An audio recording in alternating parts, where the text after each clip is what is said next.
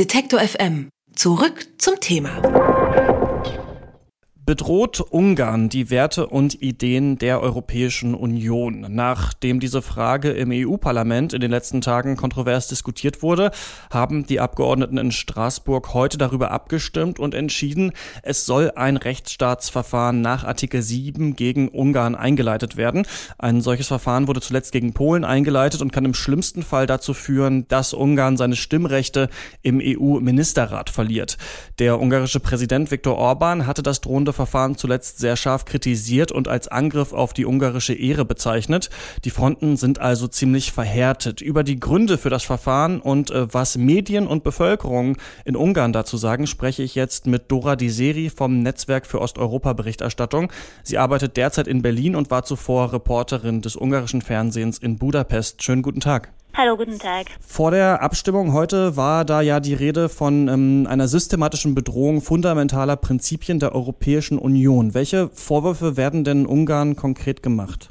Also in dem Bericht wurden eigentlich zwölf Punkte angesprochen. Rechte von Minderheiten, Pressefreiheit, Religionsfreiheit, Versammlungsfreiheit, dann die erschwerte Arbeit der Zivilgesellschaft. Also so all die Faktoren eigentlich, die eine Demokratie ausmachen, würde ich sagen. Und äh, der Report basiert eigentlich auf Quellen, die man, die man auch gut kennt, also stammen vom Europarat, Verein, dem Vereinten Nationen, dann OSZE und aber auch aus äh, Gerichtsverfahren des Europäischen Gerichtshofs. Berufs Und so anhand diesen Berichten hat eigentlich äh, Judith Sargentini alles äh, zusammengestellt. Und ja, also so das, was sehr, sehr interessant in diesem Bericht ist natürlich, dass aus den zwölf Punkten ist eigentlich nur ein Punkt, wo es um die Grundrechte von Migranten, Asylsuchenden und Flüchtlingen geht. Trotzdem die ungarische Regierung hat es natürlich äh, in Ungarn, in den ungarischen Medien und in der Bevölkerung immer so angesprochen, als ob es äh, in diesem Bericht vor allem nur über und ausschließlich um Migration ginge.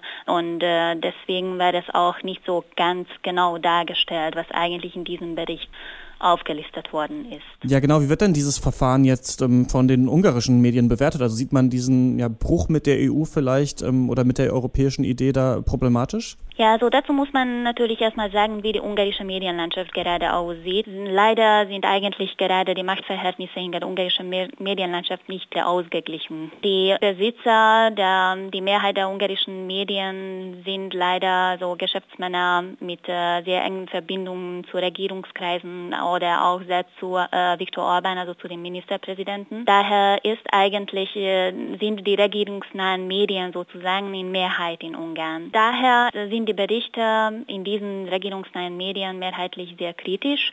Also so, sie sehen das so, als ob äh, Ungarn wirklich angegriffen worden ist. Also sie nehmen eigentlich eins zu eins die Rhetorik von der Regierung über. Wenn das ähm, die Medien und die Regierung jetzt schon so eint, wie ist das denn dann ähm, mit der Bevölkerung? Wie wurde diese Entscheidung da aufgenommen? Leider sind noch keine Studien oder keine Umfragewerte da.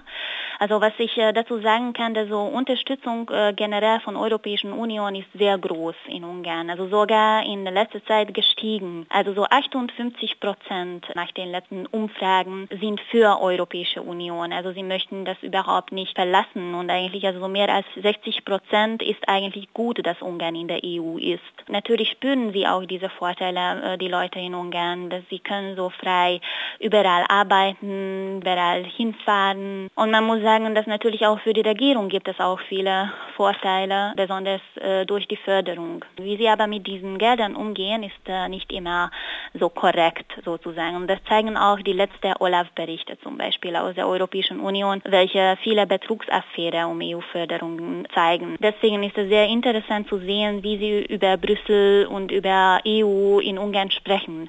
Also wenn es um die Gelder geht, das ist immer etwas Positives. Aber wenn es um die Migrationsfrage geht, dann dann ist Brüssel sozusagen der größte Feind. Wie sehen Sie denn jetzt dieses Urteil und ähm, das äh, Verfahren? Sind Sie da hoffnungsvoll oder äh, man könnte ja auch argumentieren, dass das vielleicht noch mehr Feuer ins Öl gießen wird, äh, Ungarn und die EU eben zu entzweien?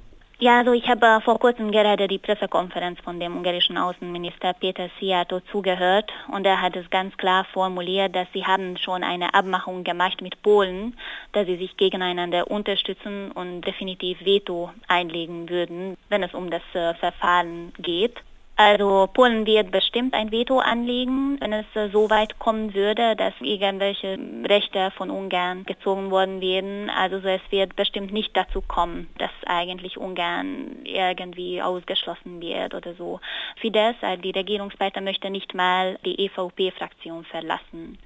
Also möchte weiterhin in der Fraktion bleiben. Das hat jetzt auch der Außenminister gesagt. Sie haben das überhaupt nicht vor, irgendwie äh, die Fraktion zu verlassen oder irgendwelche Maßnahmen so gegen die Europäische Union eigentlich zu machen. Das ist auch keine neue Geschichte eigentlich. Ähm, äh, also diese Konflikte, diese Debatten, die, die führen wir eigentlich schon seit 2011. Das äh, EU-Parlament hat heute entschieden, dass gegen Ungarn ein Strafverfahren nach Artikel 7 eingeleitet werden soll.